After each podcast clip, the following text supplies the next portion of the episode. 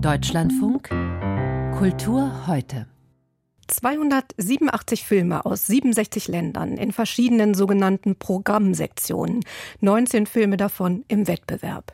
Bevor sich die Aufmerksamkeit auf die Wettbewerbsfilme richtet, heute Abend dann ja mit der Vergabe der Bären, schauen wir noch einmal heute auf die Nebenreihen mit Rüdiger Susland. Herr Susland, man sagt ja immer, die Berlinale sei eine ziemlich politische Veranstaltung. Gilt das auch für die Nebenreihen, von denen es ja acht Stück gibt, mit mehr als 20 Preisen? Spiegelt sich das Politische da in den Nebenreihen? Ja, das gilt vielleicht gerade für die Nebenreihen, denn im Berlinale Wettbewerb, da ist ja schon der Autorenfilm, der Spielfilm im Zentrum, während es in den Nebenreihen natürlich erstmal viele Dokumentarfilme gibt.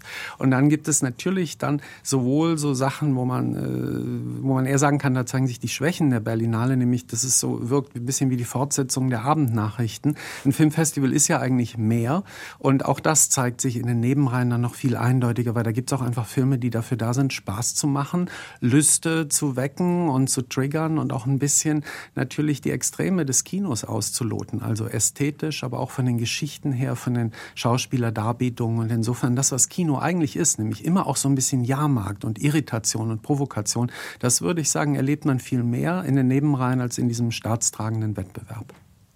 Sie haben mir im Vorgespräch von einem Film berichtet, Infinity Pool des kanadischen Regisseurs Brandon Cronenberg. Da kippt ja ein Leben in totalem Luxus ins komplette Gegenteil. Ist das was, was man in den Nebenreihen immer wieder begegnet? Gewalt und Leben, die irgendwie zu Ende gehen?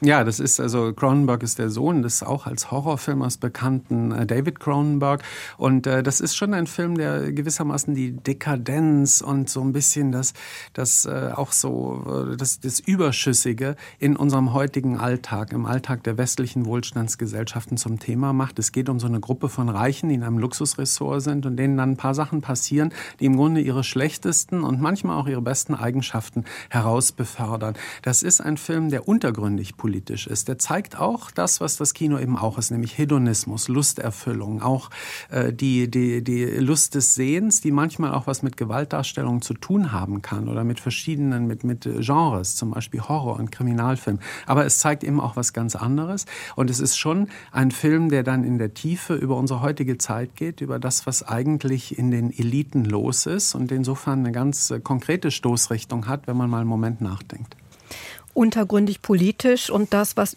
bei den Eliten so los ist, das gilt vielleicht auch für die Dokumentarfilme in den Nebenreihen. Wir haben ja vor einigen Tagen mit Ihnen über die Boris Becker Film-Doku gesprochen. Passt, ja, oder? Ja, ja, das passt. Also bei Boris Becker, da geht es natürlich auch um diese Medienfigur, die so eine Kunstfigur ist, aber äh, die, wo sich eben der Mensch Boris Becker auch nicht entschuldigen kann, dass die Medien an allem schuld sind. An manchem ist schon er selber schuld und die Leute, die die Spiele mitmachen. Dafür ist ganz gut, ich komme sofort zum Dokumentarfilm, mhm. aber es ist ganz gut, auch nochmal auf Seneca zu kommen von Robert Schwenke. Da spielt John Malkovich in einer äh, Tour de Force, einer schauspielerischen, den Erzieher des Kaisers Nero, den Philosophen, der dann zum Selbstmord gezwungen wird. Und da geht es eben auch um so eine Elite, die äh, eigentlich nicht mehr weiter weiß und, wenn man so will, eine sterbende Demokratie und um eine Herrschaft, die nicht legitim ist.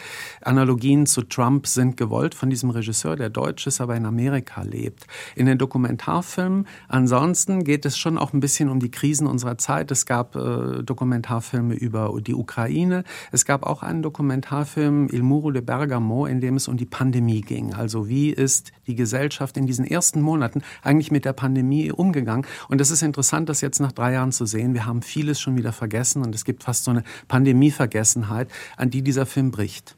Nicht vergessen wollen wir, Sie zu fragen nach einer Bilanzierung dieser Nebenreihen. Wie fällt das aus bei Ihnen? Ja, also ich glaube in der Berlinale, weil so viele Filme laufen, Sie haben es gesagt, der Anteil der Nebenreihen ist viel höher als etwa bei einem Festival wie Cannes. Da fällt diese Bilanz schon so aus, dass man hier eigentlich wirklich in die Nebenreihen gehen muss. Es gibt ja auch das Forum, das ist dem strengen Kunstfilm äh, gewidmet, nicht so eine ganz überzeugende Sektion in den letzten Jahren. Dafür das Panorama sehr, sehr gut in diesem Jahr. Auch Genrefilme, alles Mögliche es gibt natürlich da immer diesen Queer Cinema Schwerpunkt. Und dann haben wir die Encounters, die neu geschaffene Sektion, die für mich einige der besten Filme, vielleicht insgesamt doch die besten Filme enthalten hat. Ich glaube, in den Nebenreihen erweist die Berlinale ihre Stärke und gleichzeitig ist natürlich auch dieses äh, ja, Kraut und Rüben, dieses Durcheinander, das die Berlinale auch ausmacht und die Zuschauer eher hilflos zurücklässt. Das merkt man auch in dieser Fülle. Rüdiger Soßland mit einer Bilanz der Nebenreihen auf der Berlinale. Vielen Dank.